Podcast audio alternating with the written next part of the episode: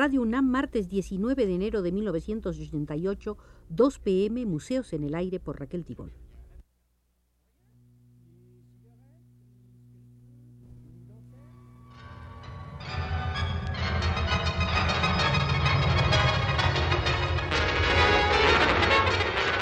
Radio UNAM presenta Museos en el Aire. Un programa a cargo de Raquel Tibol, quien queda con ustedes.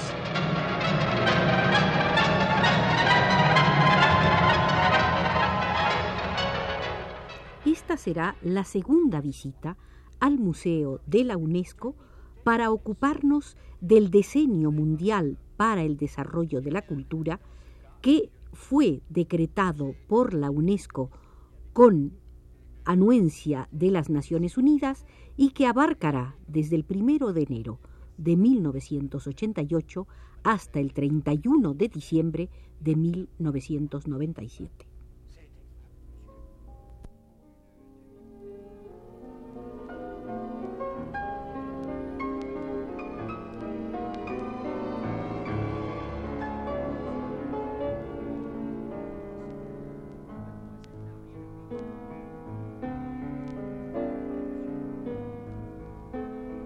El llamado a la observancia del diseño mundial para el desarrollo de la cultura tiene como objetivo darle a la cultura espiritual y a la cultura artística la verdadera importancia que tiene en el desarrollo de los pueblos, no anteponiendo la cultura tecnológica a lo que es este otro aspecto, la cultura espiritual y la cultura artística.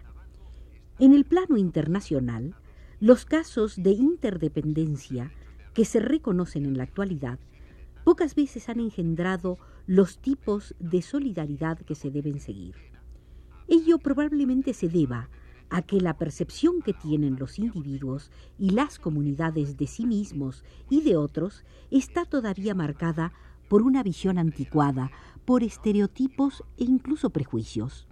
Solo la cooperación internacional, basada en el respeto a la diversidad, en el reconocimiento de la dignidad igual de las culturas y en el conocimiento mutuo de las diferentes culturas, hará posible que los modos de pensar evolucionen hacia una valoración más justa de sí mismos y de otros, lo que constituye uno de los fundamentos primordiales del entendimiento y de la paz. El proyecto del Plan de Acción del Decenio Mundial para el Desarrollo de la Cultura propone lineamientos que tienen como objetivo orientar la continuación de actividades que producirán significativos resultados a finales de 1990.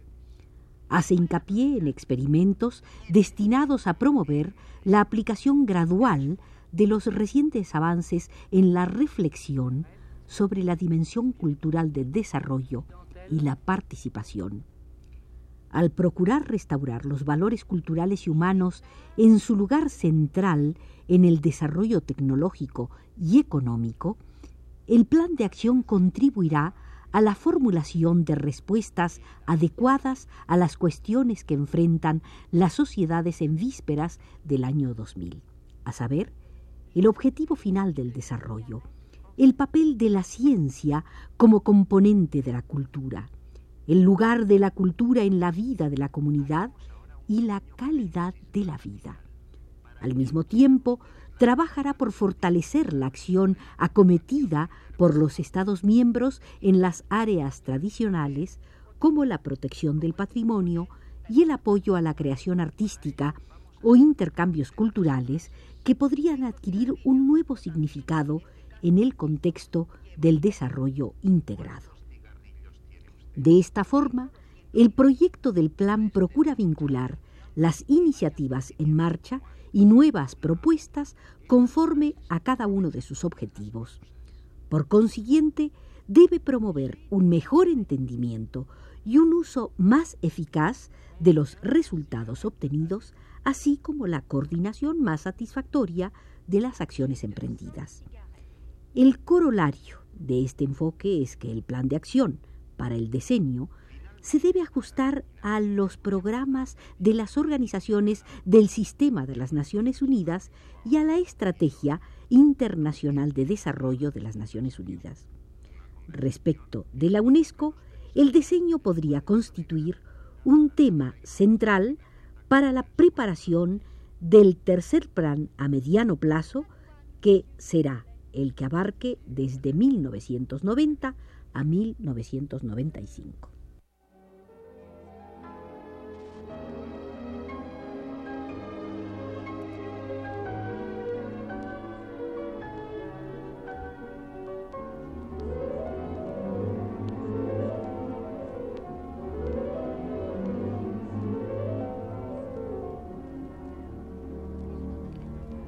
Plan de acción de este tipo debe, según proceda su ejecución, traer como resultado un cambio en los enfoques, un enriquecimiento de la vida cultural, un reajuste de los objetivos y procesos del desarrollo y, sobre todo, libre recurso a la imaginación con el objetivo de aprovechar las insospechadas posibilidades creadoras que existen en el mundo que pudieran renovar el espíritu mismo de la cooperación internacional.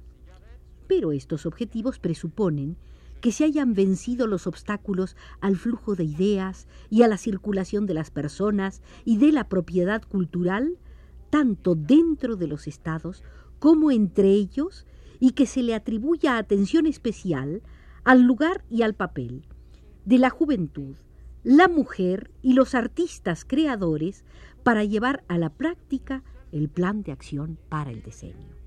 Obviamente, el alcance de la propuesta hace necesario que se refleje la dimensión mundial de las tareas que enfrenta la humanidad en la determinación, el esfuerzo sostenido y en un impulso creador sin precedentes para unir el trabajo de las diferentes fuerzas de la imaginación de todo el mundo.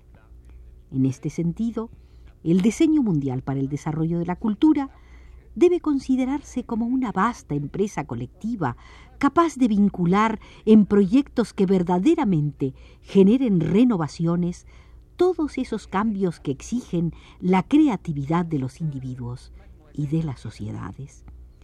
En este sentido, la proclamación del diseño por la Asamblea General de las Naciones Unidas asumiría el valor de un símbolo y constituye un llamado urgente a un esfuerzo imaginativo y a la acción conjunta de todos los Estados miembros y organizaciones interesadas del mundo. La acción al unísono, ese es de hecho el requisito previo para la realización de cada persona dentro del proceso de desarrollo que ya no entrará en contradicción con su cultura. Esta es la base es su propia esencia cultural para el entendimiento recíproco y el enriquecimiento mutuo entre todas las naciones, la única base sobre la cual se pueden construir las defensas de la paz en las mentes de los hombres.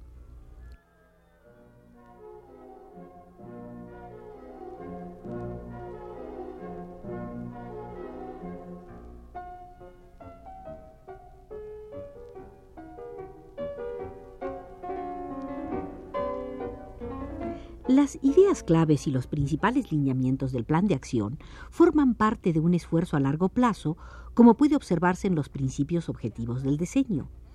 Además, la puesta en práctica del diseño debe ser una responsabilidad simultánea de los gobiernos y de todas las autoridades internacionales interesadas, de las organizaciones del sistema de las Naciones Unidas, incluida la UNESCO, y de las organizaciones internacionales intergubernamentales y no gubernamentales. El número y la diversidad de las partes y las esferas incluidas, así como la duración del plan, excluyen en la etapa actual cualquier presentación del estimado de sus repercusiones financieras. Otro rasgo importante del proyecto del plan de acción es su flexibilidad, lo que debe permitirle ajustarse a la diversidad de situaciones y a los cambios de la realidad con miras a incluir las nuevas iniciativas. Por consiguiente, la propuesta consiste en la realización de acciones estimuladoras a partir de las cuales cada participante, o grupo de participantes desempeñará las que le parezcan ser las más adecuadas conforme a su situación, opciones, esferas de competencia y recursos.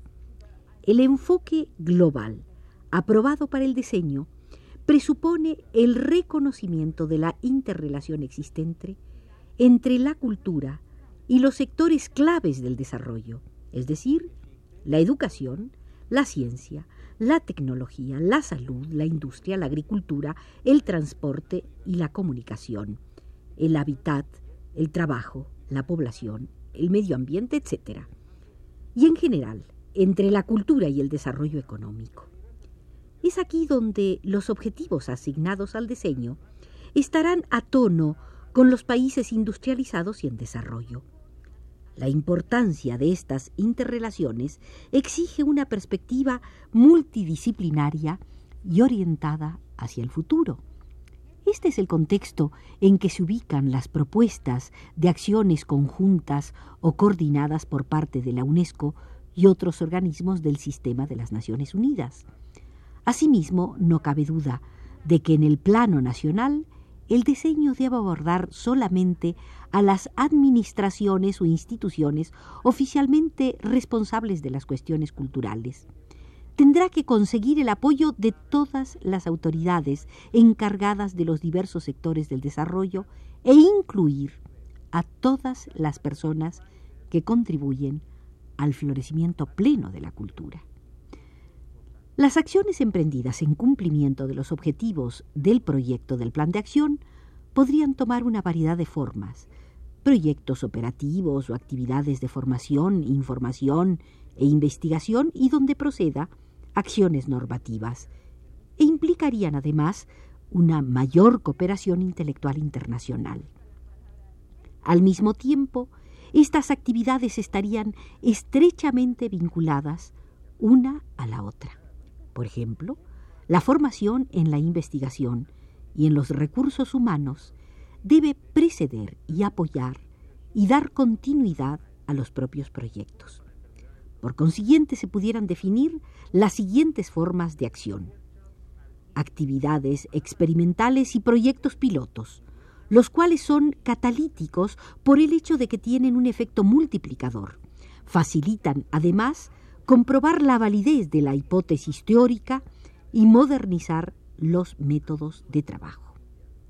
Formación del personal para el desarrollo cultural y sensibilizar a aquellos con responsabilidad en la esfera económica y social, tanto del sector público como privado, con la repercusión cultural de su trabajo.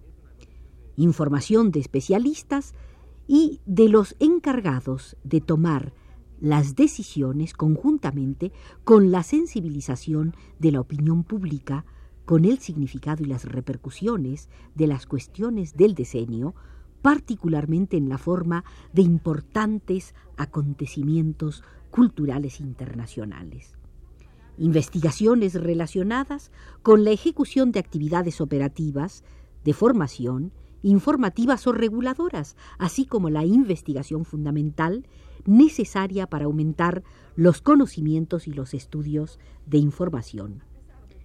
Promoción de las acciones normativas fundamentalmente con miras a mejorar la aplicación en los Estados miembros de los instrumentos internacionales aprobados por la UNESCO y otras organizaciones del sistema de las Naciones Unidas. Y por último, cooperación cultural internacional respecto de los estudios e investigaciones y los proyectos operativos conjuntos en los niveles subregional, regional e internacional.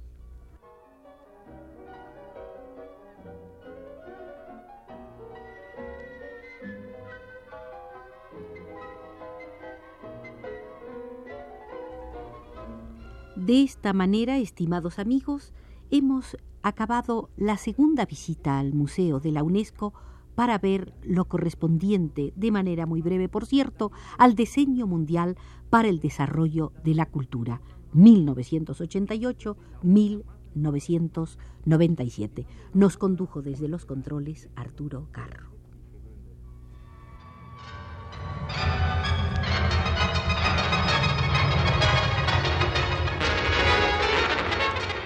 Radio UNAM presentó Museos en el Aire.